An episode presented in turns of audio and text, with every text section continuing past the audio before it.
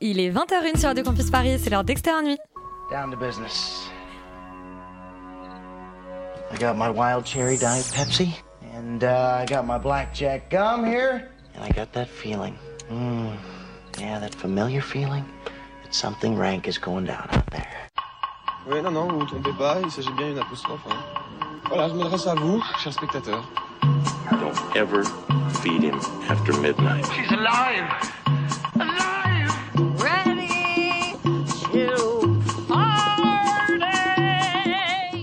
Sorry, Dave. I'm afraid I can't do that. I'm a man. Well, nobody's perfect.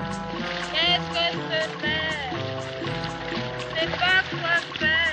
Les acteurs sont à l'aise dans leur personnage, l'équipe est bien soudée, les problèmes personnels ne comptent plus, le cinéma règne. Vers l'infini et au-delà Ce soir, les gardiens de la galaxie sont de retour avec un troisième opus et Russell Crowe combat le diable en incarnant l'exorciste du Vatican. Pourtant, le vrai super-héros, c'est Donnie Yen. Plus de 20 ans après son dernier film comme réalisateur, la star du cinéma hongkongais nous embarque en Chine médiévale et fantastique avec Sakra, la légende des demi-dieux. Mais ces héros au rang mythologique ne sont pas les seuls à mener des combats homériques. Les jeunes héros natifs américains de Warpony, comme ceux originaires du Burundi de Neptune Frost, affrontent une société hostile quand dans le principal, Roche Dizem se débat contre sa propre conscience. Ce soir, notre programme n'est pas seulement universel, il est multidimensionnel. Extérieur nuit, c'est parti.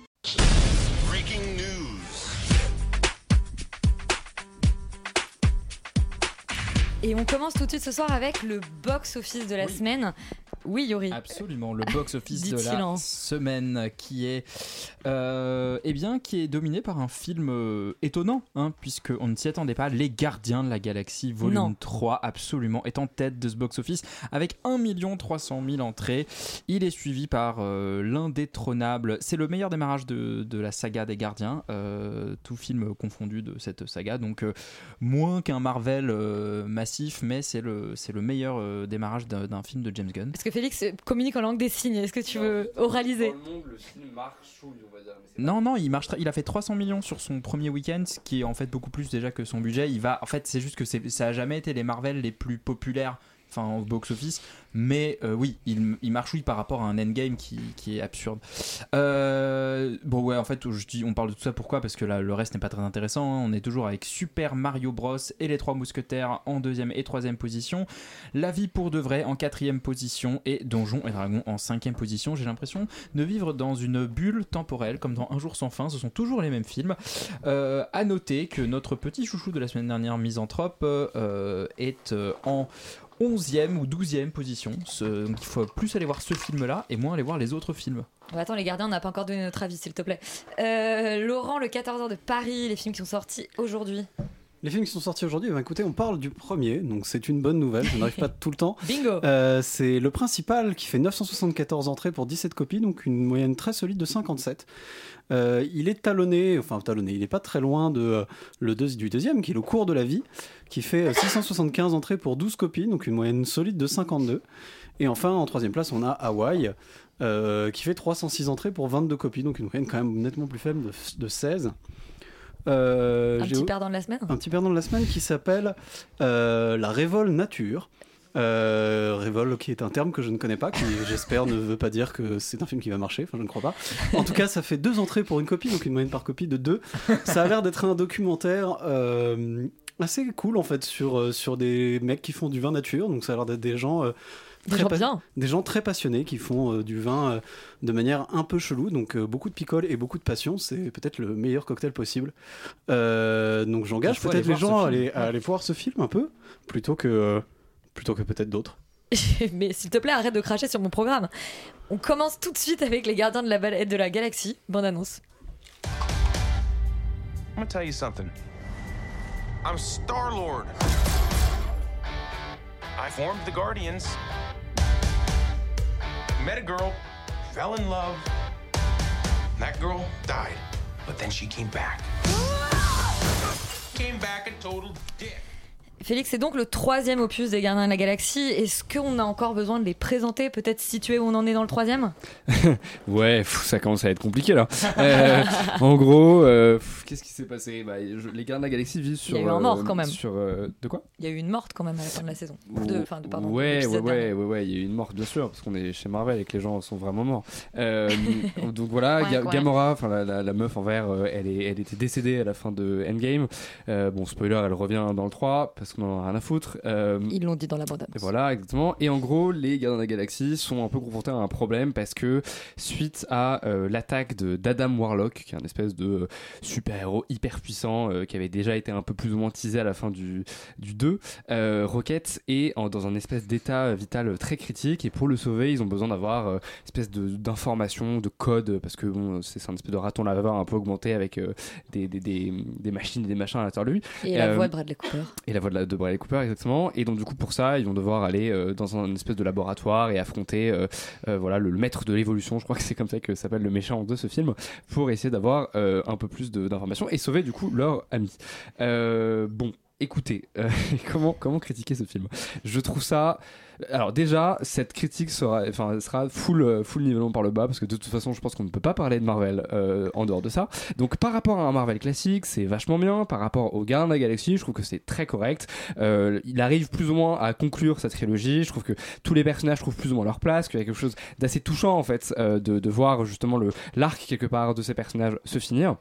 Euh, et surtout, un des trucs qui est très positif, je trouve, à mettre pour le coup au crédit de James Gunn, qui est probablement un des seuls en fait à faire ça dans l'univers Marvel, c'est qu'il en a quelque chose à foutre de ses personnages et de l'intrigue, en tout cas, de, des émotions qu'il essaye de nous communiquer en tant que spectateur. Et en ça, je trouve que c'est vraiment cool parce qu'il y a une forme de d'honnêteté en fait euh, dans la réalisation, dans le, le- les envies aussi euh, par moment d'univers qu'il qu'il propose pour essayer de rafraîchir un petit peu les choses, de venir euh, euh, proposer des vraies séquences qui par moments ne font pas de compromis justement et sont, et sont assez euh, pas matures mais en tout cas violentes ou effrayantes. Enfin, je, je, me, je, me, je me suis vraiment dit tiens c'est rigolo, il y a un peu un, un aspect dessin animé Pixar, enfin voilà d'il y a quelques d'il y a quelques années parce que pour le coup je trouve que les dessins animés Pixar souffrent exactement des mêmes défauts que les Marvel aujourd'hui mais bon bref euh, où en fait on, on, on assume de ouais d'effrayer un peu les enfants, de proposer des- une vision du monde qui est quand même un peu euh, hardcore par moment et et qui est bien, enfin en tout cas qui est intéressante parce que ça nuance les choses, parce que euh, encore une fois. C'est grâce à ça qu'on va vraiment venir ressentir des émotions et pas juste être euh, face à un espèce d'énième parc d'attractions, voilà, euh, comme peuvent être les Marvel.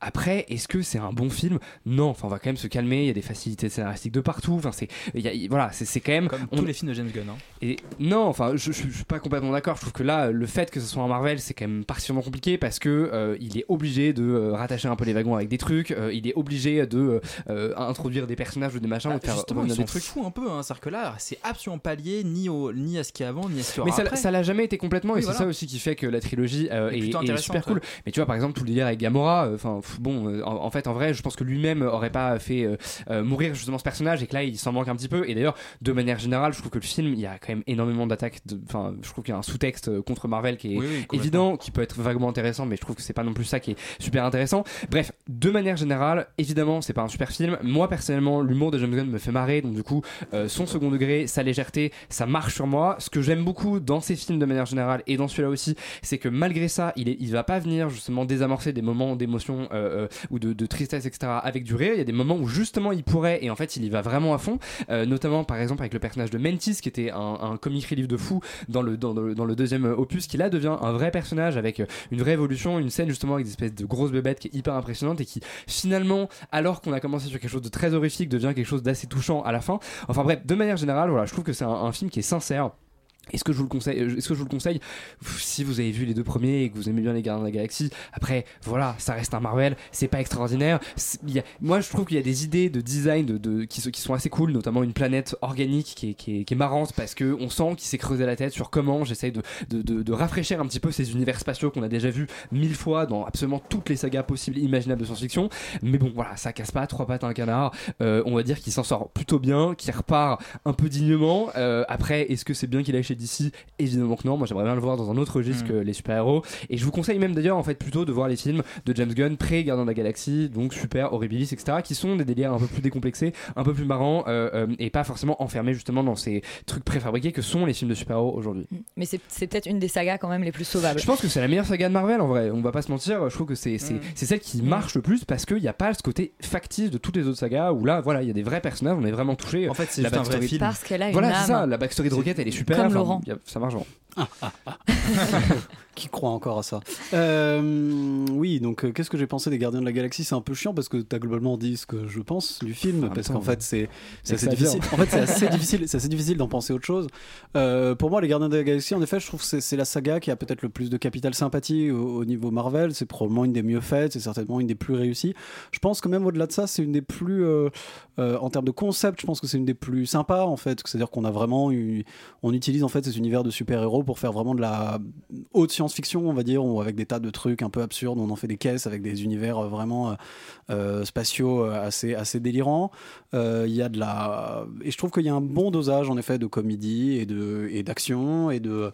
Et, de, et même d'émotion, je trouve dans celui-là, peut-être plus dans celui-là d'ailleurs que dans les autres, euh, qui, est, qui, est, qui est globalement assez réussi. En fait, euh, comment dire, c'est, c'est, c'est un peu le, le- c'est un peu la baseline, c'est un peu ce que devrait être une bonne comédie d'action honnête, fait avec des gens qui ont les moyens de faire des comédies d'action honnêtes. Euh, et dans l'absolu, euh, c'est sympathique parce qu'en fait aujourd'hui on en voit moins, on en voit plus beaucoup. Ou alors c'est dans des registres très très différents, c'est plus sur des John Wick, c'est plus sur des, des Mr Nobody ou avec un, autre genre d'action un peu différent. Euh, et donc du coup c'est, vrai que c'est assez sympa si on aime ce genre de produit, mais je suis d'accord avec toi, c'est-à-dire que est-ce que c'est un vrai bon film? Pas tellement, même, même si euh, même s'il y a un petit effort dans le propos, même si on a euh, euh, clairement, je pense, je suis assez d'accord avec toi, il y, a- un vrai truc de sincérité derrière où tu sens que le mec il est content d'avoir fait ça. Enfin, il y a, y y a du travail, il y a des gens qui sont contents d'être là et donc du coup, euh, du coup ça, ça rend le film assez sympathique, mais honnêtement, ça reste un blockbuster lambda comme un autre. Si on aime ça. Si on aime ça, si on a aimé les deux premiers, si on aime les Gardiens de la Galaxie, je pense qu'il faut, on, est, on sera très content d'aller voir ça. Moi, j'étais pas mécontent d'aller voir ça, Euh, mais, mais en réalité, enfin, j'aurais probablement oublié euh, tout ce qui s'est passé dedans euh, dans 15 jours, et puis c'est pas grave, tu vois. Genre, faut, pas, faut pas prendre ça pour autre chose que du gros divertissement assez simple et assez amusant et assez bien fait et assez honnête. Et en réalité, qu'est-ce qu'on demande de plus à un Marvel? Bah moi, pas grand-chose. J'en étais déjà de plus grand-chose depuis peut-être une dizaine d'années, donc euh, clairement, euh, ça, ça surnage, c'est un peu au-dessus du panier. Euh, donc ouais, enfin pour, pour moi, ça se regarde pour les gens qui ont envie de voir ce genre de truc parce qu'ils savent très bien ce qu'ils vont aller voir quand ils y vont. quoi. Yuri Tu Ouais. hoches la tête. En fait, oui, c'est un film qui est curieux parce que ça te rappelle simplement que dans cette euh, machinerie euh, insensée qui est, euh, qui est Marvel et qui produit en fait des espèces de trucs produits par algorithme, filmés par des, robots, enfin qui n'a plus aucun sens, plus aucun, aucune attache à rien, on est dans l'espace, on est dans des vieux décors moches dégueulasses. Là en fait, on propose un film. Donc à partir de ce moment-là, c'est intéressant à critiquer. C'est intéressant à critiquer parce que non seulement c'est un film, mais c'est un film que je qualifierais même entre guillemets d'auteur, puisque c'est un film qui ressemble totalement à James Gunn. C'est-à-dire que les trois, euh, quatre derniers films qu'il a fait dans cet univers-là, bah en fait, ils, obéissent à la même esthétique, au même programme. Il a les, il a les mêmes euh, obsessions, il a des choses euh, qu'il veut proposer. Il, euh, il, il a un amour des, des, comment dire, des décors faits en dur, des costumes un peu en latex et, de maquillage. Et il cultive comme ça une sorte de truc très personnel auquel moi je suis totalement insensible. Donc moi c'est moi c'est ma limite avec le film. Mais bon elle est personnelle elle est pas dans la proposition qu'il me fait. Voilà. Donc en fait le mec me fait une proposition. À partir de ce moment là moi je suis content déjà qu'un blockbuster américain de la curie Marvel me propose quelque chose. Simplement de me dire voilà ça c'est la vision de James Gunn. En fait on en est là. Donc c'est un peu du nivellement par le bas après, il est assez doué dans pas mal de choses. Moi, j'ai un problème avec James Gunn, c'est que moi, en fait, il me fait pas beaucoup rire. C'est-à-dire que moi, aucun de ses films ne me fait rire. Je trouve que euh, il s'en sort toujours en, étant un peu petit malin, en disant Hey, t'as vu, moi je sais que tu sais, donc en fait, wink wink, je te fais un clin d'œil. Ça m'agace toujours un peu, et surtout parce que, euh, pour moi, dans tous les films qu'il a fait dans l'univers du super-héros, et j'inclus Suicide Squad, il y a un, un milieu où en fait je me fais super chier parce qu'il y a des personnages qui se parlent et qui se disent Tu sais, moi, ma backstory elle est vraiment très dramatique. Ah, et tu tu sais que la mienne, elle est aussi très dramatique. Et c'est ça. Et euh, ah, mais en fait, blague, blague, blague.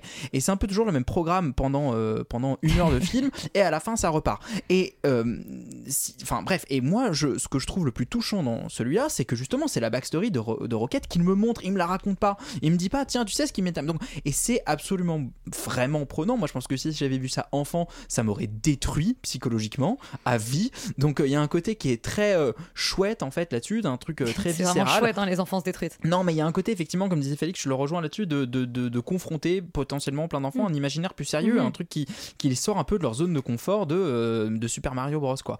Et donc, euh, il y, a, il y a un aspect où, où justement, ça je, ça, je lui en suis reconnaissant.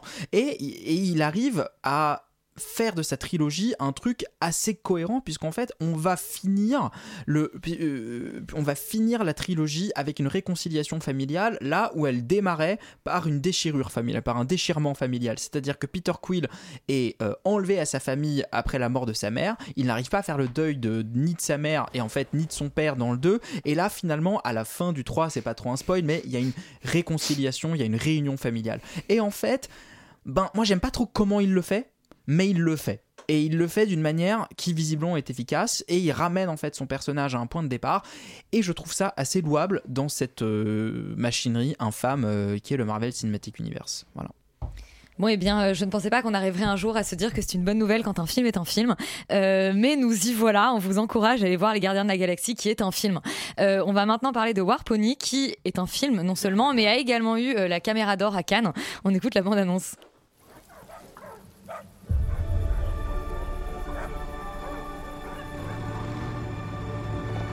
Oh, a big boy. His mama got locked up. She need to go bail her. I ain't got time for this. What kind of dog is it? I don't even know. She was just outside of my house. Wanna buy her? Donc War Pony euh, Alban, caméra d'or à, à Cannes. Euh, premier film, donc c'est le, c'est le, c'est le prix euh, du meilleur premier film à Cannes. Tout à fait, et c'est le premier film aussi de Gina Gamel, qui est le nom de famille d'ailleurs se prête bien au jeu de mots. Heureusement que j'ai bien aimé le film et qui est co-réalisé avec l'actrice. euh, tu l'as prononcé tout à l'heure, Yuri, Kayleigh Kew Kelly Riley Q. Riley Q, qui est la petite fille d'Elvis Presley, euh, apparemment. Tout à fait. Que l'on a pu voir notamment dans Under the Silver Lake Mhm. de David Robert Mitchell et que l'on verra prochainement, apparemment, dans une série Netflix adaptée du roman de Gina Frangelo, A Life. Life in Men avec Kristen Stewart et Charlize Theron.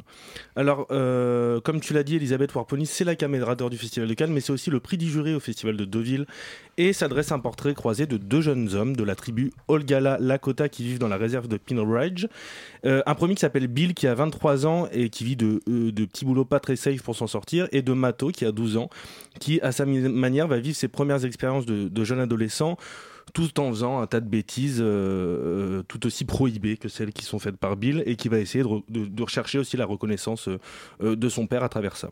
Alors c'est un film auquel j'ai été assez, euh, assez sensible, non pas parce qu'il non pas qu'il m'a laissé bouche bée, mais il y a quelque chose de profondément touchant euh, dans le regard que portent les, deux réalisatrices sur leurs personnages et de fait sur leur sujet, sur leur sujet, pardon, j'y reviendrai tout à l'heure.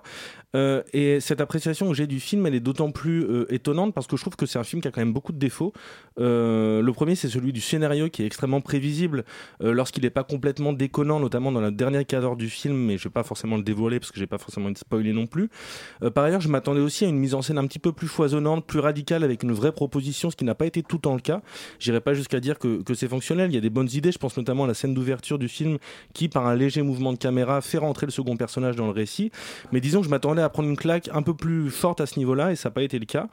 En revanche, je trouve que le film tire vraiment sa force dans son casting. Ce sont des acteurs non professionnels, donc que les deux réalisatrices ont vraiment sublimé euh, par la caméra.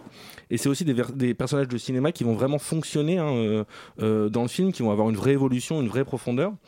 Euh, par ailleurs, je trouve que l'autre point du film, c'est qu'il va pas se perdre dans une esthétique indé, euh, naturaliste, un petit peu branchouille, euh, qui m'aurait vraiment insupporté euh, euh, au plus haut point. Au contraire, le film va dégager une vraie sincérité dans ce qu'il raconte sur ses personnages, sur la misère économique, sociale, euh, affective dans laquelle ils évoluent, sans jamais forcément tomber dans le misérabilisme. Au contraire, les personnages, ils sont continuellement ambivalents, et c'est ce qui fait la force du film, c'est qu'à chaque scène, à chaque plan, même parfois, on a des informations, des aspects, des attitudes contradictoires que les deux réalisatrices euh, se sont appliquées à faire surgir en fait par le montage, par des jeux d'échelle de plan qui sont toujours bien sentis. Et pour ça, je trouve que le film est, pleinement réussi. Ensuite, voilà, je- je reproche juste juste une sorte de. euh, au film d'être un petit peu trop lisse par moment, c'est-à-dire qu'on s'attend vraiment à tout ce qui va se passer et on n'est jamais. euh, euh, complètement transporté en fait par, ni par le message du film ni par euh, ni par le, le, le- le scénario mais il y a quelque chose de voilà qui, qui bouleverse dans dans ce choix d'acteurs dans la manière dont, dont ils vont être filmés dans la manière dont l'histoire va être construite Félix, est-ce que tu rejoins Alban sur ce Warpony que tu, que tu n'avais pas vu à Cannes? Non, mais oui, je rejoins complètement Alban. Très d'accord avec toi. Euh, si ce n'est sur le, le côté euh, non surprise du scénario, où euh, effectivement, mais je trouve que plutôt dans la deuxième partie, le film raccroche un peu les wagons avec euh, un peu un espèce de chemin classique, euh, surtout quand on filme ce genre d'individu dans ce genre de milieu où bah forcément ça dégénère entre guillemets. Mais je trouve que mine de rien, le, le, le film justement a vachement de pudeur d'une manière générale, mais j'y reviendrai. Et à, à chaque fois la pudeur surtout de ne pas aller dans euh, le too much et de toujours garder la nuance. Et donc du coup.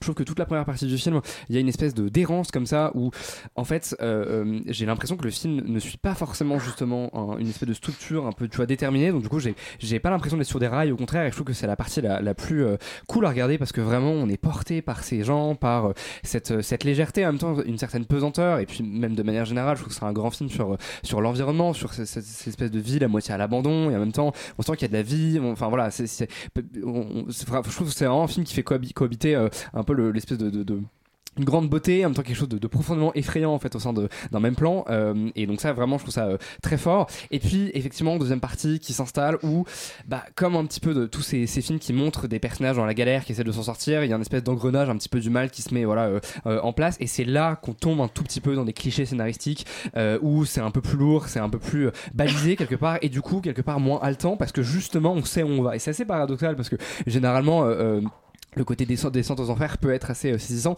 Là, je trouve que ça marche pas très très bien parce qu'encore une fois, on a déjà vu ça euh, euh, vachement. Mais encore une fois, c'est pareil. Je trouve que la surprise en fait vient presque. Mais alors, c'est une, surprise presque négative parce qu'elle vient du fait que le film n'emprunte pas justement certains clichés et finalement ne va tombe pas dans certains écueils. et sauf dans les dix dernières minutes du film où bon, voilà, il, faut, conclure et forcément on conclut comme on peut et, sur un truc qui est pas très très original. Mais en dehors de ça, je trouve que c'est une vraie claque parce que, encore une fois, c'est profondément nuancé. Et ça, fait tellement du bien en fait de voir ce genre d'environnement, ce genre de personnage, ce genre d'histoire d'une manière générale filmé de cette manière. Alors oui, c'est pas du grand cinéma, c'est pas extrêmement réfléchi, il n'y a pas une démonstration est filmique, Euh, c'est très classique, mais ça marche, c'est très efficace. On a les informations qu'on a. Euh, Il y a quand même des choix. En fait, je trouve que les, les parties pris esthétiques. euh, euh, pardon, je sors de la, du film, donc du coup, je, je- je- j'écris un peu ma critique au fur et à mesure. Je trouve qu'il y a quand même, en fait, mine de rien, des parties pris esthétiques qui ne, qui ne sont pas euh, euh, euh, dans le filmage en lui-même, plutôt par euh, le, ce qui se passe dans le cadre. Ça va être effectivement des manières de filmer les personnages, mais aussi euh, une lumière qui est extrêmement contrastée. Par moments, on voit même pas en fait les personnages qu'on filme, tellement justement c'est sombre. Mais du coup, ça va créer, ça va- en fait, on va plus venir essayer de capter une ambiance de, pièce ou de- d'environnement que réellement justement des visages de personnages. Et, en fait, quelque part, ça dit presque plus que le filmer le visage d'un personnage. Ça va vraiment un travail comme ça qui, euh, euh, quelque part, fait de Warpony un film assez singulier et justement effectivement euh, pas du tout branchouille ou cliché ou machin mais quand même avec un parti pris esthétique qui est simple classique mais quand même efficace. Donc voilà je trouve que c'est un, effectivement un, un, très euh, peut-être pas un très grand petit film mais en tout cas un grand petit film voilà euh, euh, qui, est, qui est très réussi. Moi je vous encourage complètement à aller le voir parce que c'est très rafraîchissant en fait de voir de voir ce genre de choses et on a c'est assez rare en fait de, de, réussir à trouver voilà un film qui, a autant de nuances autant de, de grâce des personnages qui sont aussi extraordinaires un montage effectivement aussi qui est, qui est hyper euh, euh, euh, enfin je sais pas comment dire très très rythmé euh, assez euh, euh, euh, erratique en fait même par moment parce qu'on relie un peu des phrases qui n'ont rien à voir ou des personnages qui sont tout, constamment dans une espèce de logique un peu monétaire et, et tout le monde parle d'argent il faut trouver de l'argent un peu partout etc et donc voilà ça suit vraiment le, le chemin en fait quelque part le cheminement de pensée des personnages et c'est hyper fort. Donc vraiment ouais, je vous encourage à le voir Et bah allez absolument euh, découvrir Warpony, qui est donc le premier film de deux cinéastes qu'on suivra à l'avenir. Euh, ce n'est pas le premier film de Donnie Yen, mais c'est son premier film en plus de 20 ans. Euh, Sacra, la légende des demi-dieux, bande annonce.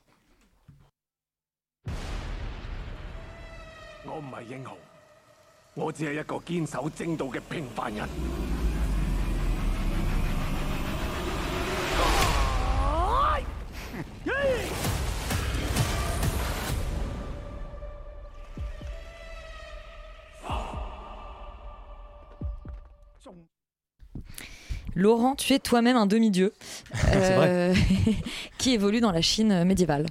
Euh, je dirais ouais, médiéval, oui, médiéval ou antique, mais c'est Bah, je me dix- rends dixième compte que siècle, c'est non pas très clair. Oui, je crois. C'est pas super clair de toute façon pour moi d'une manière générale tout ce film. Je vais en reparler plus tard. Euh, parce qu'en fait, je vais peut-être essayer de d'expliquer pourquoi. euh, Pourquoi en fait, je suis- Sacra, la légende pourquoi je suis allé voir, pourquoi je suis allé voir, enfin pourquoi ça m'a intéressé de voir ce film. Il- il- le cinéma de Hong Kong en fait a été un des gros gros cinémas mondial dans les années on va dire euh, il y a une grosse quinzaine d'années.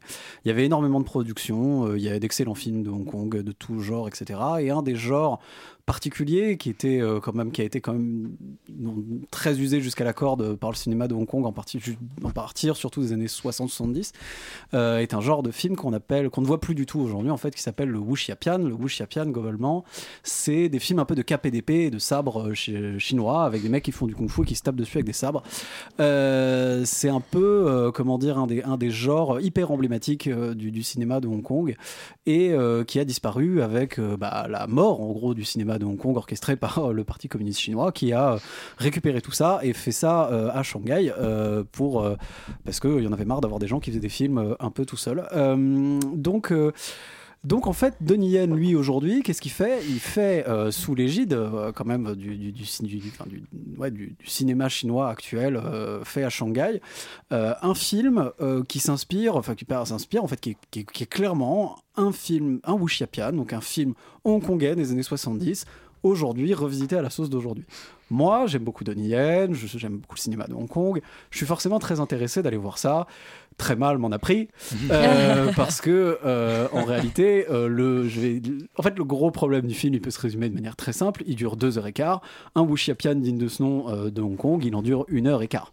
Donc c'est-à-dire qu'on voit des types voler un peu partout, se taper dessus avec des sabres, avec, Avec une des esthétique, flammes. avec une esthétique qui était vachement intéressante aussi. C'est-à-dire que tout ce qu'on a vu dans Matrix, tout ce qu'on a vu en fait dans ce cinéma-là des années 90, etc. Parce qu'il y a eu un peu un revival de ce genre-là, not- notamment avec Tsui Hark et notamment avec des, des, des, Wong des Kar-wai, réalis- ouais. des réalisateurs comme ça qui ont remis un peu au goût du jour le, le, le wuxiapian, euh, qui ont vachement inspiré énormément du cinéma d'action en fait euh, occidental. Et, euh, et donc en fait, ce, à quoi je m'attendais, et ce qui ne me déçoit pas au début du film en tout cas, parce que très très vite en fait ça se tatane la gueule de manière absurde avec des gens qui volent et qui balancent du feu et avec des mouvements de caméra improbables, etc. Alors c'est refait quand même un petit peu à la sauce moderne, c'est-à-dire que euh, évidemment la caméra est un petit peu plus proche, on a un peu plus de coupe, c'est un peu moins, euh, on va dire, à l'ancienne que... que, que ce que n'étaient les Wuxiapian euh, voilà, à leur grande époque. Euh, mais on y retrouve un peu les mêmes formats, les mêmes esthétiques, avec, euh, avec des personnages qui ont des longs cheveux et des barbes très longs et qui se battent, avec des pouvoirs magiques, avec leur kung fu, la puissance de leur kung fu.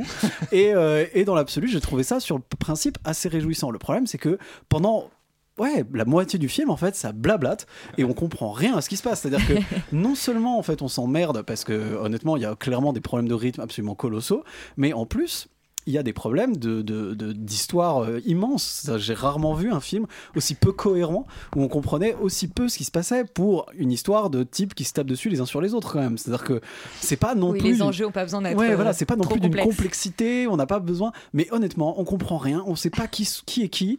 Euh, Il y a des personnages qui vont, qui viennent. C'est vraiment écrit n'importe comment. C'est assez surréaliste de voir à quel point il y a aussi peu de travail dans l'écriture.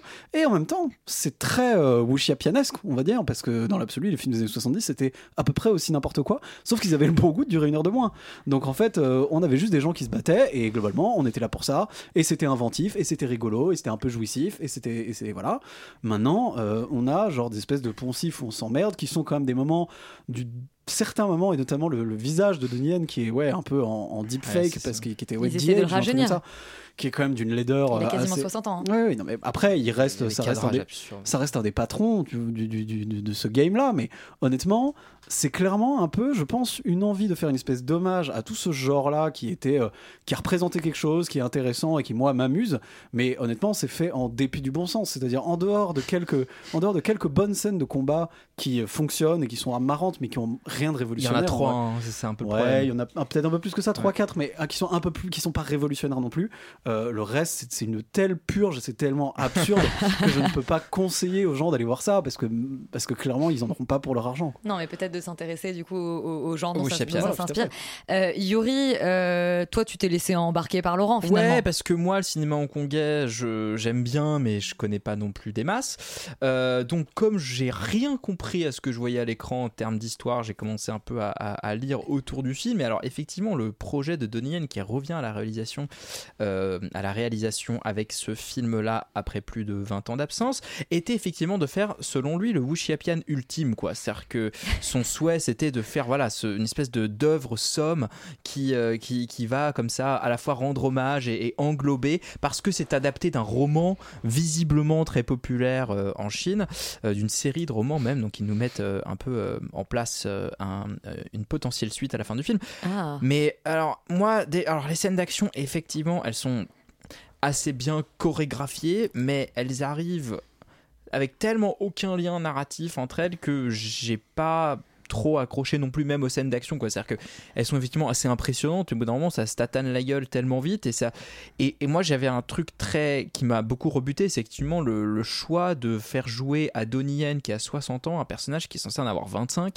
donc euh, imaginez-vous un type qui, qui a qui fait 60 ans hein, dans la vie hein, il n'est pas euh, rajeuni numériquement sur tous les plans du C'est film Robert De Niro euh, chez Scorsese. hein. L'enfer. C'est-à-dire que vraiment, on voit ça, dire, waouh, c'est C'est la version Wish, quoi. C'est la version. C'est pas la version Scorsese. Il avait probablement un peu plus de thunes et de Ouais, technologie. mais tu quoi. vois quand même que De Niro, il arrive pas à se mouvoir comme un mec alors de lui, 25 ans. lui, alors lui, c'est l'inverse. Lui, il arrive à se mouvoir parce que c'est Donnie Yen et que c'est un extraterrestre. Mais juste quand il y a des gros plans sur son visage, tu te dis mais waouh, c'est c'est chaud, c'est hyper moche. Enfin, c'est c'est vraiment dégueulasse. Et, euh, et ça, ça te sort du film à peu près toutes les deux secondes, quoi. Parce que tu, en fait, tu dis ah tiens, le combat est cool. Gros plan sur oh non. Donc c'est c'est c'est comme ça à chaque fois une espèce de de- d'a- d'attirance répulsion qui qui, qui est, qui est assez agaçante. Mais euh, tu te retrouves quand même avec un avec un film effectivement sans queue ni tête, avec des scènes de dialogue interminables sur des sujets auxquels je ne comprends rien. Et en fait, j'ai l'impression que ça va extrêmement vite, avec beaucoup de personnages, et en même temps, j'ai l'impression qu'il ne s'y passe strictement rien. Donc euh, voilà, c'est un paradoxe que le film n'arrive jamais à résoudre. Et euh, si, après, si vous aimez le kung fu, regardez juste les scènes d'action sur YouTube découpées, je crois qu'elles existent, on peut les trouver. Enfin, c'est pas, c'est pas Oui, gentil. ce sera- hein. ce sera beaucoup mieux que le film, ouais, clairement. faut- On va faire un remontage, voilà. hein. Ouais, mais il existe sur, sur YouTube. Je me suis rematé les scènes d'action, elles sont très bien. Mais Et voilà. c'est même pas une bonne porte d'entrée pour découvrir le Wu Non, clairement, Non, clairement, non. Non, euh, enfin, regardez Tigre et Dragon par exemple. Enfin, Ouais, bah, rien, tiens, faites oui. autre chose quoi, mais pas, pas ça. Et bah faites autre chose, pas ça, regardez Thierry Dragon, ça va être la conclusion. Euh, on passe maintenant à Neptune Frost, euh, un film que vous êtes trois à être allé voir pour des raisons qui m'échappent encore.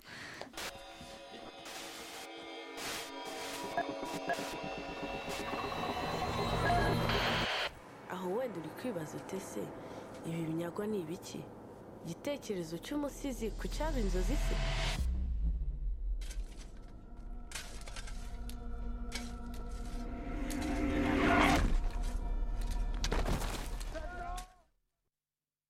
Yuri, il me semble que tu as vu deux fois Neptune Frost. Euh, pour être tout à fait complet, je l'ai vu une fois il y a deux ans au Festival de Cannes et je me suis dit que jamais de la vie je n'aurais l'occasion de reparler de ce film puisque en fait on en est sorti en n'ayant absolument rien compris à ce qu'on venait de voir. Effectivement, il sort en salle cette semaine et comme on avait peu de films au programme, Et comme surtout tu te souvenais de rien pour en et je me parler. souvenais de rien, je l'ai revu. Est-ce que je l'ai compris? Non. C'est pour cela que je vais vous lire le résumé sur Allociné, puisque je ne sais toujours pas de quoi parle le film. Donc, on est sur les hauts plateaux du Burundi de nos jours, visiblement. Alors, moi, j'ai pas compris ça dans le film, mais C'est pas très clair la temporalité. clair. Après la mort de son frère, Matalouza, un mineur de coltan, forme un collectif de cyberpirates anticolonialistes. Évo- Évoluant dans une société autoritariste où la technologie règne en maître, règne en maître, il rencontre alors Neptune 1- 1.E, une hacker intersexe. De leur union va naître une insurrection virtuelle et surpuissante. Ça, c'est le résumé halluciné. Ce n'est pas ce qu'on voit dans le film. Je préfère vous prévenir tout de suite. Déjà, je suis n'a- C'est-à-dire que là, si vous n'avez rien compris, dites-vous le que film, le film est encore moins clair parce que moi, j'avais même pas compris comment s'appelaient les personnages, quels étaient leurs liens de parenté. Euh, comment ils se rendent compte, qu'est-ce qu'ils se disent, parce qu'en fait, il faut aussi dire aux gens que c'est une comédie musicale. Et alors là, c'est un truc qui est assez intéressant, c'est que c'est réalisé par un, un mec qui s'appelle Sean, Wi- Saul, Williams, qui est un rappeur américain visiblement assez connu que moi je ne connais pas, qui signe aussi la musique du film. Et euh, donc c'est une comédie musicale produite par Ezra Miller. euh, l'acteur de The Flash, donc qui visiblement du Qui est en prison, je crois, en qui ce a du moment. pognon à perdre. Et, et là, c'est là encore le, le- le level d'au-dessus de Camoulox. C'est euh, le producteur exécutif de ce film, c'est Lin Manuel, Neil Manuel Miranda, le créateur de Hamilton. Donc on est quand même à un truc où et ça se passe au Ça, Burundi pas, avec que des et ça effectivement c'est pas du tout en anglais. C'est dans c'est dans bah, du, je sais pas en Burundi je sais pas comment on dit la- enfin quoi quelle est la langue euh, locale. Mais en tout cas c'est c'est dans la langue locale. C'est chanté en permanence mais pas forcément chanté à l'écran parce que parfois les personnages sont un peu télépathes comme dans voilà et donc ils se Comme chantent et ils se chantent des trucs et ils les entendent il y a comme ça une imagerie techno-futuriste étrange Ce serait le Kinduri. voilà bon Le Kirundi, pardon. le Kirundi. Et donc, euh, il y a une techno- technologie, comme ça, d'une imagerie un peu euh, cyberpunk chelou de la débrouille faite avec des, des, des bouts de tôle et des, euh, et des objets de récup que j'ai trouvé assez intéressant. Notamment, il y a un plan euh, où euh, euh, un des personnages, je sais même pas si c'est le héros, rentre dans une sorte de, de truc où il y a plein d'écrans bleus autour de lui et c'est très étrange, c'est très euh, comme ça, c'est très euh, atmosphérique, c'est très onirique. Mais alors, on ne comprend rien à ce bordel et c'est quand même un peu compliqué à conseiller aux gens quoi. C'est-à-dire que c'est c'est une expérience qui déjà à Cannes était rude alors qu'on on sortait de, de, de films euh, Vraiment rude. Euh, là même euh, à froid, j'avoue que je me suis dit voilà, ces gens-là ont pris beaucoup de drogue en même temps et moi je suis pas dans le même mood quoi. J'ai pas mis du LSD dans mes cornflakes ce matin. Donc peut-être qu'il me manquait ça pour apprécier le film. Voilà, je, ne peux même pas vous dire si c'est bon ou si c'est mauvais. Je juste que je n'ai rien compris au projet. Je ne comprends pas ce que j'ai vu à l'écran. J'ai vu des gens dans des costumes chelous chanter, mais ils chantent même pas, tu sais, ils, ils- font un peu comme ça. Enfin, c'est très bizarre. Ah, c'est Laurent, euh, vrai, c'est un peu Laurent la semaine dernière. Je, voilà, c'est pas du tout une clinique, euh, chronique, pardon, j'arrive plus à parler, constructive ou euh, construite, mais je pense qu'elle est à l'image du film, dans le sens où, voilà, c'est un ovni. Non mais c'est un ovni total et euh, c'est à l'image du synopsis. C'est dur de pas en rigoler quand on en parle après parce que c'est Mais je crois tellement que vous êtes étrange. tous à peu près dans le même état, Mais euh, c'est quand même un état de sidération qu'on a assez rarement au cinéma. Donc peut-être pour ça, il faut aller le voir. Mais voilà, c'est très étrange que ça sorte du cinéma. Enfin, je comprends pas comment ça sort, qui va se faire de l'argent là-dessus. Mais bon, voilà. Bah écoutez, en, tout cas, il y a quand même trois spectateurs autour de la table. Euh, ce Neptune Frost, Félix, est-ce que tu avais mis du LSD dans tes cornflakes? Bon, pas besoin, je pense que j'aurais badé euh, vénère. Euh, bah, je- moi je pense que le- on sort ce film parce que c'est important de montrer quand même ça, enfin, en tout cas de défendre ce genre de proposition parce que. mais probablement, oui, oui. Même si, bon, on est d'accord, le film est incompréhensible, c'est genre euh, le bordel de fou et euh, grosso modo c'est quand même assez dur de visionnage parce que euh, voilà, c'est c'est long euh, et puis forcément quand t'as l'impression qu'il se passe une intrigue et qu'en même temps tu la comprends pas, c'est frustrant et du coup il y a une distance qui se crée avec le spectateur. Il y a une envie de cinéma et de création qui te hurle à la gueule à chaque plan. Et ça, en fait, j'ai quand même un peu envie de le défendre parce que.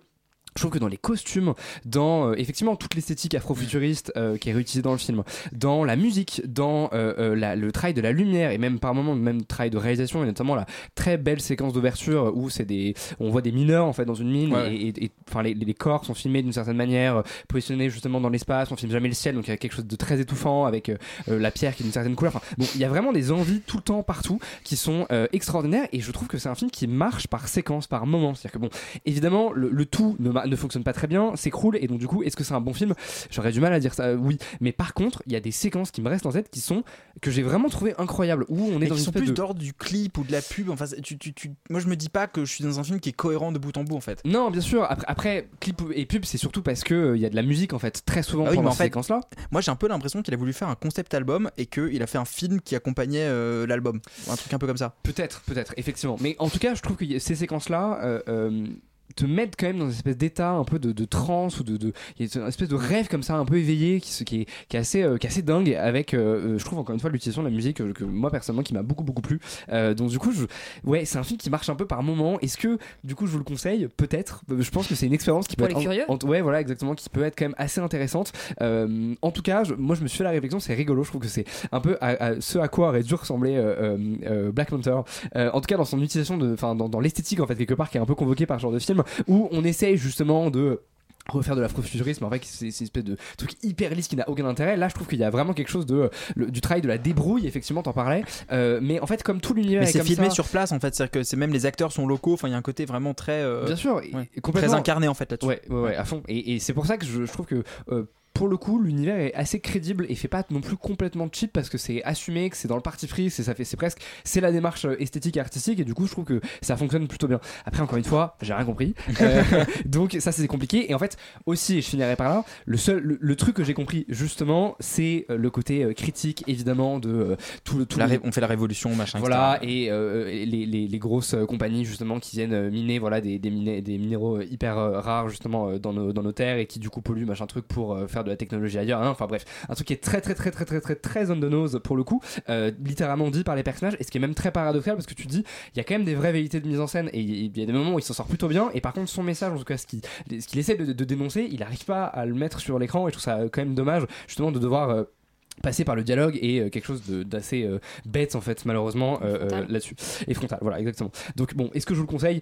Je sais pas je, je, sais même pas vraiment si j'ai aimé le film mais en tout cas c'est très intéressant Alban, est-ce que tu es toujours parmi nous pour nous parler de Neptune Frost? Ouais, ouais, je suis encore là. Bah moi, en fait, je l'ai vu il y, a, il y a deux ans, en même temps que Yuri à Cannes, mais je suis pas retourné. je suis pas retourné le revoir. C'était le tout premier film que j'avais vu à, à mon tout premier festival de Cannes, Oh. donc ça, ça m'a marqué. Euh, Un film anniversaire. Ensuite, je suis d'accord avec Félix. Je trouve qu'il y a une vraie proposition. Est-ce que c'est une proposition de cinéma? Je suis vraiment pas sûr. On a l'impression, en fait, un peu d'assister à une sorte de de, de, de film de fin d'études, mais d'un- d'une classe d'art plastique. Euh, Il y a un côté art contemporain. Un peu, ouais. mais, euh, mais une très bonne classe d'art plastique. Enfin, il a raison, les, les décors sont très bien faits. Euh, Il y, a- y y de la lumière. Enfin, ils sont très très bons dans ce qu'ils font, mais pas dans le cinéma. Euh, et ensuite, c'est vrai qu'en termes de, en termes de narration, en termes de proposition cinématographique, c'est incompréhensible. C'est-à-dire que je sais pas, un film de Vera Sidakul à côté, c'est un épisode de Camping Paradis. C'est- on comprend rien. euh, tout est. Moi, j'ai que le souvenir d'une, d'une scène dans un bar et je sais même plus en fait si cette scène est vraiment arrivée dans ce film-là.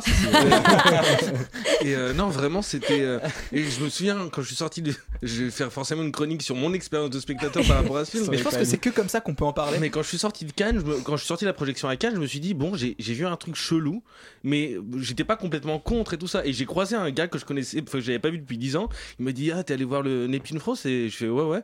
Il me fait mais c'était pas super nul ce film. Et du coup, je me suis dit mais attends mais est-ce que c'est parce que je suis à Cannes que j'essayais de, de, de, de tirer les fils en disant que ce film était bien? Ou alors est-ce que le film était complètement éclaté? Je ne saurais pas, je ne saurais- je, je n'ai pas la bonne réponse. Mais voilà, c'est vraiment effectivement si vous voulez voir quelque chose qui change de tous les autres films dont on a parlé et dont on vous parlera dans les dans les semaines à venir, allez voir Dans les années Frost à et dans venir. les années à venir. Mais honnêtement, sinon si on, si on cherche à voir du cinéma, je suis pas sûr que, que la réponse soit dans le film de Saul Williams ou peut-être écouter la bande la bande originale ou les albums de Saul Williams, mais peut-être pas Neptune Frost quoi. Non mais ne serait-ce que pour avoir une expérience un peu différente, on vous encourage quand même à euh, vous aventurer en salle avec peut-être un peu de LSD mais gare au bad trip. Euh, en parlant de bad trip, on va parler du nouveau film avec Russell Crowe, c'est L'exorciste du Vatican. Tu ne peux rien faire d'autre que ce que Dieu autorise. Tu l'as autorisé, ça?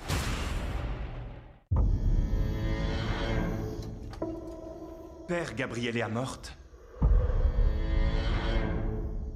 Le soir du 4 juin, vous avez procédé à un exorcisme. La bande-annonce est en VF, la bande-annonce est en VF. Euh, Laurent, est-ce que cette fois-ci c'est toi qui t'es laissé entraîner par Yuri? Complètement. Euh, en fait, Match euh, retour. En fait, je me suis vengé sur euh, le La film raison. hongkongais. la raison, la raison pour laquelle on est allé voir ce, enfin, je suis allé voir ce film, c'est concrètement, je pense, la, la fascination, euh, comment dire, mortifère de, de Yuri pour les, pour, le- pour les accents ridicules. Euh, Et et pourquoi du coup point- la bande-annonce est en VF et C'est de quel, ce quel point de vue-là, dommage? je, je- je n'ai pas été déçu. Euh, et je trouve que cette bande-annonce, en- mais, mais- même si je trouve que cette bande-annonce en VF est peut-être un poil usurpée, parce qu'on n'est pas exactement dans un full nanar, dans un truc complètement absurde. C'est vrai que d'habitude on la réserve vraiment au C'est vraiment un truc vraiment pour moi ça se réserve à des trucs scandaleux. Est-ce que le film est scandaleux? J'irai pas jusque là. ça raconte l'histoire de- d'un type qui s'appelle euh, Gabriele Amort, d'un- du père euh, Gabriele Amort, qui est le euh, qui est en fait le chef exorciste du Vatican et qui du coup bah, fait des exorcismes de temps en temps parce que c'est son travail et, et un jour il est appelé à faire un exorcisme dans une vieille abbaye en ruine en Espagne qui a été rachetée par une famille américaine globalement qui, qui essaye de le retaper. Et le, fils de la famille est clairement, euh, enfin, il semble-t-il possédé euh, parce qu'il y a une, présence sombre euh, sous cette ruine. Euh, donc du coup, euh, Russell Crowe, euh, qui joue le père Gabriel Arnaud, vient et vient faire Avec un exorciste. Évidemment, c'est très compliqué parce que le démon, il est très méchant. Enfin, voilà. On est dans une figure de film exorci- d'exorcisme très très classique, hein, vraiment pour le coup.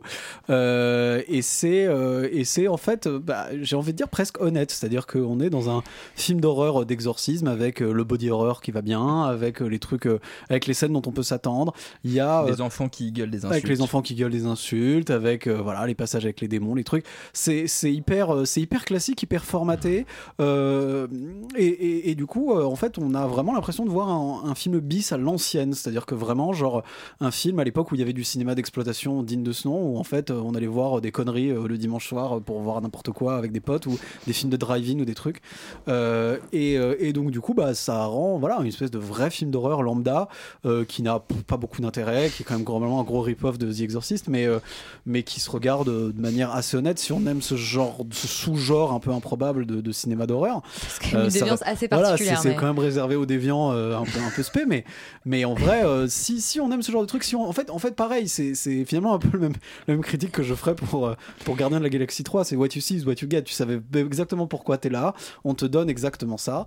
Euh, et dans l'absolu, en fait, le, le- tout le dispositif du film, dans sa construction, dans ce que ça te donne, euh, il se paye même le luxe entre guillemets euh, d'avoir un très très vague propos sur l'acquisition. Enfin, il y a, y a un tout petit truc, il se passe un tout début de truc, quoi. Il y a une étincelle. Euh, ça fait pas un bon film, mais ça fait au moins quelque chose de, de vaguement agréable et de vaguement regardable. Non, le, le- le vrai intérêt en fait horrifique du film, le vrai intérêt un peu un peu étonnant, c'est euh, c'est euh, voilà cette espèce de, de c'est c'est, oui le, le côté presque ouais. euh, mortifère en fait de la carrière de Russell Crowe qui va se complaire dans une espèce de truc absurde où bah qu'est-ce qu'il fait là? Il est obèse il a un accent italien qui ne sert à rien qui n'a aucun sens. Euh, pourquoi est-ce qu'il est le rôle principal d'un d'un, film de série B euh, de troisième zone qui est globalement une copie absurde du, de, de, de l'exorciste? Personne ne le sait. Je pense que lui-même il sait pas trop il est venu s'amuser. Je pense qu'en fait Russell Crowe ressemble étonnamment à Yuri, alors pas physiquement, mais c'est qu'il aime bien jouer des accents ridicules et que dans le fond ça le fait marrer. et que euh, la seule raison pour laquelle il était dans le dernier Thor, c'était parce qu'il pouvait faire un accent grec ridicule. Là, il peut faire un accent italien ridicule qui est très sensiblement le même que son accent grec ridicule, mais qui du coup en fait donne le seul vague intérêt au film parce que euh, oui, c'est là, là pour le coup, il y a une apparition, il y a un truc, euh, il y a un truc un peu étonnant qu'on auquel on s'attend pas. euh, mais est-ce que ça fait un bon film? Non. Est-ce que c'est une gigantesque catastrophe? Pas du tout. Euh, finalement, ça se regarde assez bien parce que c'est fait, euh, c'est de relativement bonne facture euh, par des gens qui ont- savent un tout petit peu raconter des histoires et donc du coup on s'ennuie pas trop. Mais est-ce que c'est intéressant? Bah en dehors pour les déviants comme Yuri qui aiment vraiment les accents ridicules, non, ce n'est pas très intéressant. Mais est-ce que finalement la carrière de Russell Crowe c'est le, c'est le prochain euh, Hugh Grant, Yuri? Euh, C'est- je sais pas. pour moi, il est presque pire que Hugh Oui, Grant. ouais, parce que ouais, parce qu'il y a vraiment un côté, enfin c'est vraiment le démon qu'on exorcise, c'est sa carrière quoi. Il y a un côté où peut-être qu'il faut passer par là pour euh, pour remonter la Pour pente. la pente Alors que je pense que Hugh Grant fait des choix tout à fait conscients euh, et très euh, avec beaucoup de second degré sur sur sa propre personne qui le rendent plus sympathique malgré le fait qu'il soit quand même un peu exécrable humainement visiblement. Mais pour revenir à l'exorcisme du Vatican, moi ce que je trouve génial dans le film, c'est euh, que tu sens là le, le producteur qui a dit genre les gars, il nous faut un Conjuring, trouvez-moi un personnage historique un peu comme les, les, les- le couple des euh, Warren là Des Warren, et on va en faire à l'appel et on va faire une franchise, ça va être génial. Donc tu sens que les mecs sont allés chercher, ils ont trouvé le chef exercice du Vatican, ils ont fait c'est super, etc. Et tu sens qu'ils, tu sens qu'ils veulent en faire une franchise alors que c'est une putain de bisserie genre va- vaguement faite et, et ils sont là et les gars mais en fait euh, euh, ça va être un peu comme James Bond parce que le pape il va envoyer le- l'exorciste en mission partout dans le monde et effectivement t'as Franco Nero qui joue le pape c'est wow. c'est génial et parce qu'il est là en mode- plus, il est censé être vieux et malade, alors qu'à l'époque c'était Jean-Paul II Jean-Paul quand II, il était neuf jeune, mais c'est pas grave. Tu veux, la réalité n'a plus de sens à ce moment-là. Franco Nero, parallèle. Franco Nero, euh, dit à, son, à son exorciste en chef, tu sais, tu devrais aller là parce qu'il y a un démon, etc. Donc le truc s'appelle l'exercice, de, l'exercice du Vatican. Ça se passe genre en Irlande et en Espagne, quoi. Il y a pas, il y a genre l'exorcisme du pape Du- ouais, le Pope exorciste. Mais voilà, c'est là où il y a le côté franchi, c'est the Pope's exorcist, quoi. Parce que le Pope, il envoie le- l'exorciste exorciser des lieux. Et ce qui est incroyable, c'est qu'à la fin du film, les mecs, ils sont là, genre, ils trouvent une carte en fait dans les affaires du démon. Machin, j'ai pas tout à fait compris le truc. Et là, oh là là, il y a encore 199 lieux à exorciser. et tu sens que les mecs ils font un setup pour une suite où genre le pape ils vont envoyer l'exorciste, en, il va l'envoyer en, je sais pas, au Japon, en France, en Allemagne, enfin là où ils vont trouver du crédit d'impôt. Donc enfin c'est il y a quand même un, il y a quand même un truc qui est genre génial dans le, on va dire dans le le projet commercial du film, qui en fait je pense aurait pu être assez malin s'ils avaient pas pris genre Russell Crowe pour jouer l'exorciste du Vatican parce que moi j'ai pas envie de voir ses aventures à lui quoi. J'aurais aimé voir les je sais pas les aventures de Benedict Cumberbatch ou tu vois même de Jude Law, tu vois pour prendre un peu des mecs qui sont dans une euh, dans Il une va Vatican pour Jude Law. Ouais, voilà, pourquoi pas Parce qu'il a déjà joué un pape. Mais, euh, mais voilà, mais c'est- c'est effectivement euh, sur la qualité du film, c'est Il, il aurait fallu que ce soit plus inventif quand même. Aussi. Oui, oui, oui, oui, oui, clairement, on est sur un truc qui, qui se contente, qui se cantonne au cahier des charges, mais c'est moi, c'est juste qu'en fait, le, le projet me fascine par, par son aspect commercial et clairement, tu sens qu'ils ont fait tous les mauvais choix pour arriver à un truc qui est juste genre vaguement médiocre et qui n'aura évidemment pas de suite, mais je trouve ça juste trop marrant de se dire qu'à un moment il y a quelqu'un qui a cru qui tenait une nouvelle franchise d'horreur type Conjuring et que non. Et voilà. Et il y a un truc qui un peu qui ressemble un peu à la carrière de Russell Crowe. On a cru mais non. Oh, vous êtes tellement dur. Bon ben, on vous encourage absolument pas à aller voir cet exorciste Vatican, sauf si, comme Yuri, vous nourrissez euh, voilà une espèce de fascination pour pour, les, pour les accents douteux. Euh, le dernier film de cette semaine, c'est le principal dont on vous a parlé en tout début d'émission parce que c'était le leader du 14h de Paris. On écoute la bande-annonce. Un peu de silence dans les couloirs, s'il vous plaît, un peu de silence. Vous êtes le meilleur collaborateur que j'ai jamais eu. Avec vous, j'ai passé mes plus belles années de collège. Alors comme ça, tu vas devenir président? Comment ça, président? Ouais, enfin, euh, directeur. Principal. En vrai, je suis fier de toi. J'aime bien parce qu'en fait on démarre une nouvelle émission où tous les chroniqueurs sont partis et maintenant on est avec les filles de l'émission. Donc bonsoir Roman et Imen, c'est cool que vous soyez aussi parmi nous. Euh, Roman, le, le principal, qu'est-ce que qu'est-ce que ça raconte euh Moi, effectivement, je viens ici que pour tracher les films. euh, maintenant, désormais, je viens que pour faire, euh, pour faire des, des- des coups de gueule. Non, ça raconte l'histoire d'un père, globalement, qui est sur le point d'ob- d'obtenir une promotion en tant que principal dans, un, dans le collège où il travaille, en fait, qui est très seul depuis qu'il est plus avec sa femme, euh, et il est plutôt euh, du genre très maniaque et très euh, protecteur. Et en fait, c'est quelqu'un qui fait donc, on va dire, régner la justice dans le collège où il travaille, et il va en fait craquer puisque il regarde le corrigé du brevet d'histoire géo qu'il va donner à son fils pour s'assurer que son fils ait bien son diplôme. Et à partir de là, les emmerdes commencent à la fois pour ce personnage et à la fois pour le spectateur, puisque euh, je ne sais pas où commencer tellement ce film m'a un peu désespéré en fait. Euh, D'abord parce que, euh, enfin moi, il faut, savoir que j'étais à une avant-première où on a fait remarquer au réalisateur que sans Roger Dizem, le film n'existerait pas.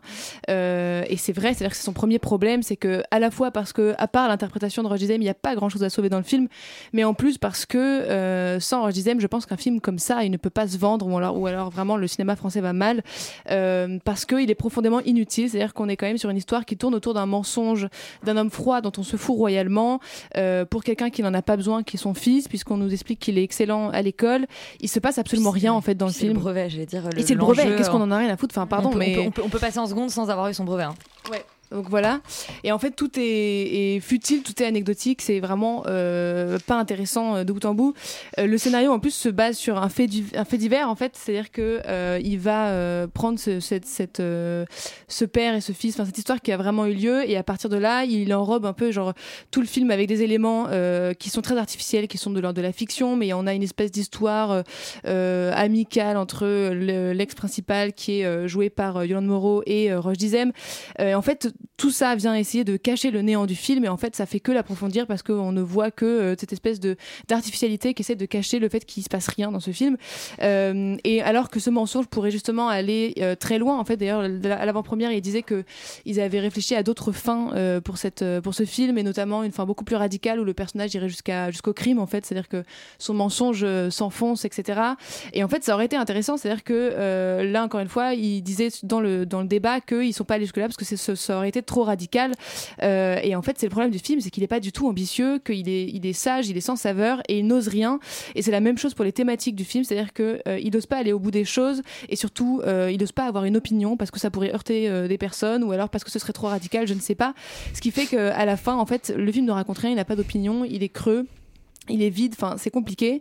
Euh, on voit en plus ce que je disais au début, c'est que tout l'enjeu à la fois donc du brevet, il est euh, inintéressant et c'est un faux euh, un faux enjeu, mais en plus on nous explique que ce fils euh, a en fait les félicitations tous les ans, qu'il est excellent, donc on ne comprend absolument pas à aucun moment les motivations de Roger pour voler cette espèce de copie, puisqu'en fait il a son fils n'en a pas besoin, il a rien demandé, Euh, donc euh, c'est un peu compliqué. On nous explique aussi dernier truc où je vais le tracher un peu, c'est que il y a un personnage secondaire qui est le frère de Dizem qui euh, joue justement un personnage qui a euh, euh, une, une maladie, une pathologie où en fait il prend des traitements parce qu'il a des excès de colère. Et en fait, ce personnage ne sert à rien si ce n'est de faire la psychologie du personnage principal. Il n'y a rien qui m'agace plus que de se servir de la, pathologie de quelqu'un. Je trouve ça particulièrement irrespectueux. C'est-à-dire que si on met ce personnage, autant en faire quelque chose, le faire exister pour autre chose que pour nous caractériser un personnage principal qui est donc le, principal, Roche Dizem. Euh, bref, il n'y a rien qui va dans ce film, si ce n'est peut-être, je sauve un plan, qui est un plan de Roche Dizem avec un chaton.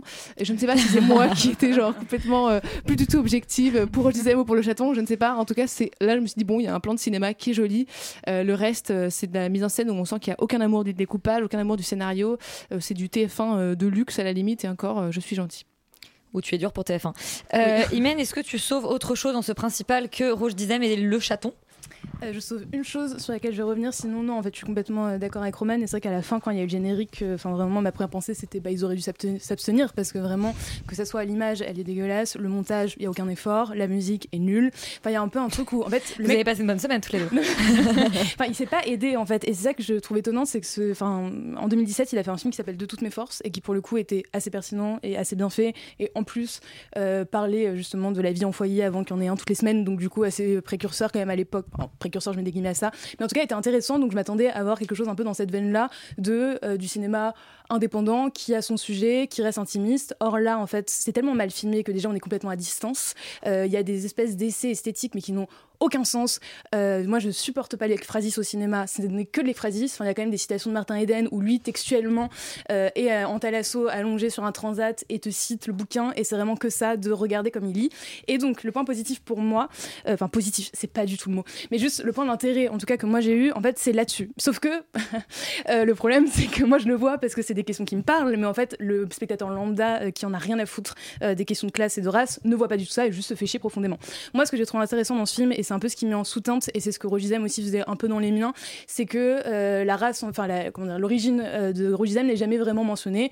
Euh, juste on comprend parce que bah, leur prénom, des mots en arabe vite fait, la tombe au, au cimetière musulman, mais c'est pas le sujet central. Or, dans sa construction du personnage, en fait, pour moi, c'est complètement le sujet central. C'est comment dire, notamment dans ces deux trajectoires du frère qui est quand même un espèce de prétexte scénaristique et de lui, on comprend qu'il s'est construit contre ses origines sociales et contre ses origines tout Et donc il y a des espèces en fait de deux espaces où on a à la fois son, espèce de maison, on dirait un Airbnb complètement meublé, sans âme. On voit en fait l'espèce de réussite sociale qui doit passer justement par cet extérieur-là et par la réussite aussi de son fils, en fait, pour pas être envoyé euh, à d'autres choses et par euh, voilà la réussite de, de l'école et euh, lui bosse dans un, enfin, il y a vraiment tout ce truc autour un peu de la figure de Marianne, quoi. S'il pouvait avoir une Marianne dans son salon, enfin, c'est comme ça qu'on nous le présente, alors que justement il est dans le rejet complet de son de son frère, de, des quartiers aussi, on comprend qu'il a grandi, des personnes qui en font part et du coup c'est la détestation profonde de cet homme et cette espèce de dichotomie entre bah, devoir à la fois tout gérer et à la fois vouloir répondre à un espèce d'idéal qui a été fixé par la République qui n'a aucun sens, mais qui est vraiment son truc de vie et qui le pousse. Enfin, pour moi, c'est là en fait la justification euh, de voler les copies. C'est de se dire que mon fils doit être excellent. Euh, mais c'est jamais dit dans le film, mais moi c'est comme ça que je le lis et c'est je pense ce qui a, ce qui a voulu être mis euh, dans, ce film-là. Et du coup c'est ça en fait le défaut, c'est que comme c'est pas dit, bah, soit on le projette et ça fait que le film a un intérêt quand même euh, et que c'est pas complètement creux, soit on le voit pas. Et du coup là en effet en fait on voit juste Rogizem qui fait la gueule pendant une heure et demie. Et c'est un très bon acteur mais il est complètement stoïque. Et du coup il y a un moment où il y a juste des plans de lui en fait dans l'ascenseur et on sent que l'acteur ne vit pas. En fait qu'il y a rien qui se passe mais que bah il a une fascination pour Rogizem ou en tout cas une envie vraiment de montrer regardez j'ai Rogi dans ce film et ce film existe comme tu l'as dit. Jamais ce film n'aurait pu exister sans enfin, c'est impossible.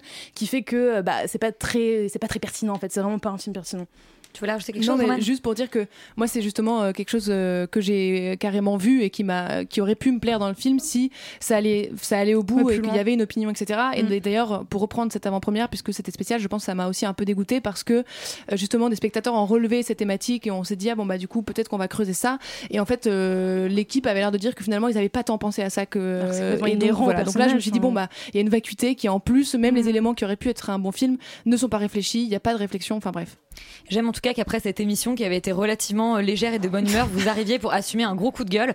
Euh, c'est toujours très bien. Euh, euh, c'est terminé. On remercie Yon et Axel qui ont co-réalisé cette émission. Et tout de suite, c'est tout foutre en air. Qu'est-ce qu'il y a au programme? Salut, salut, salut.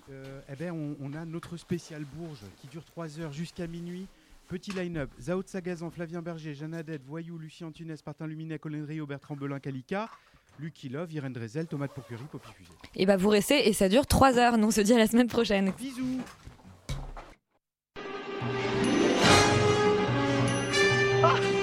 What did I tell you? 88 miles per hour!